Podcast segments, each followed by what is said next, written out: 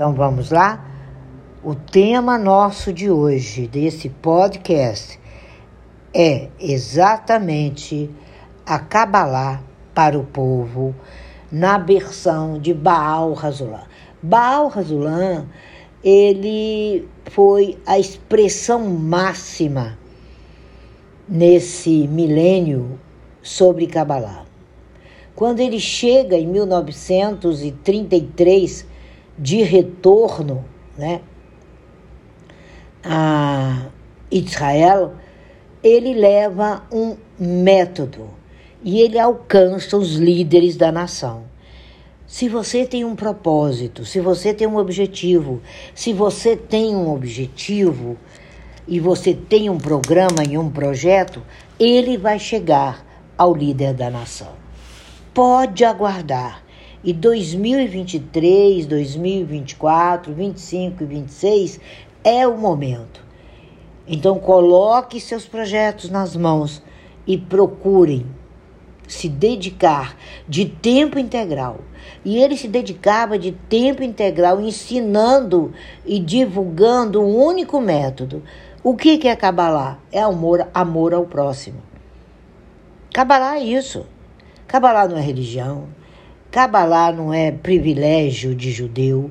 É lógico que, sabendo hebraico, a gente entende uns livros mais profundos. Mas não sabendo hebraico, estude hebraico. Não estudando hebraico, vai ter alguém que vai passar para você, que estudou, que chegou primeiro. E aí, ele, em 1933, ele publica uma série de artigos com a intenção de preparar o caminho para a verdadeira unificação de um povo. É o que a gente está vivendo hoje.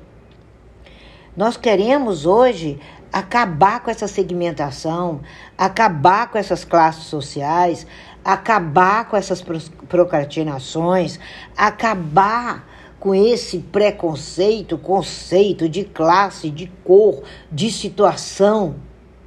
Esse era Baal Razulam né? Ele era um líder. E Kabbalah nada mais é do colocar tudo que você tem na mão e é tempo de agir. Esse foi o primeiro. É, saiu um periódico, tipo um jornal, foi o primeiro artigo e o título dá testemunho a intenção de Baal Razulam de confirmar a sabedoria da Kabbalah estava ao alcance dessa nova geração. E ela só chegou às mulheres em 1984, 51 anos depois. Mas ele não sabia quando chegaria. O seu projeto está na tua mão, você tem isso dentro do teu coração, ele vai chegar às nações. Ele né, não viveu para ver, porque ele viveu muito pouco depois desse processo. Mas a sabedoria da Kabbalah está ao alcance de toda essa geração.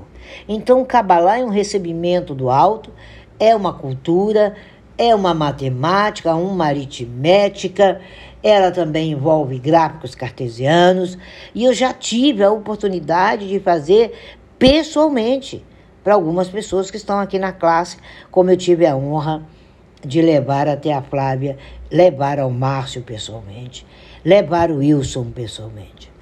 E eles viram ali que é coisa muito simples, mas é a sua essência. A Kabbalah, ela não é um ocultismo, seria ótimo. Quem é que não gostaria de ter uma bola de cristal, jogar sobre a mesa e dizer agora, vai, é esse o seu destino? Era muito mais fácil. Mas para nós da Kabbalah não existe futuro.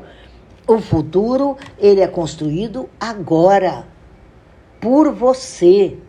Ele está na palma da tua mão. E Baal Razulam fala sobre isso. E ele confirma até que ela chegou. A Kabbalah, ela havia sido ocultada hermeticamente. Sabe o hermeticamente fechado? Aí as pessoas confundem com ocultismo. Não, existem segredos, né? Quem faz parte de uma ritualística, que faz parte de um conhecimento, existem grandes segredos. Segredo dos pais, segredo das avós, segredo de receita de bolo. Então, ela era hermeticamente fechada num grupo que não estava disposto a mudar. E Baal Razulan passa 25 anos desenvolvendo um método. Aí ele falou: agora eu vou lá.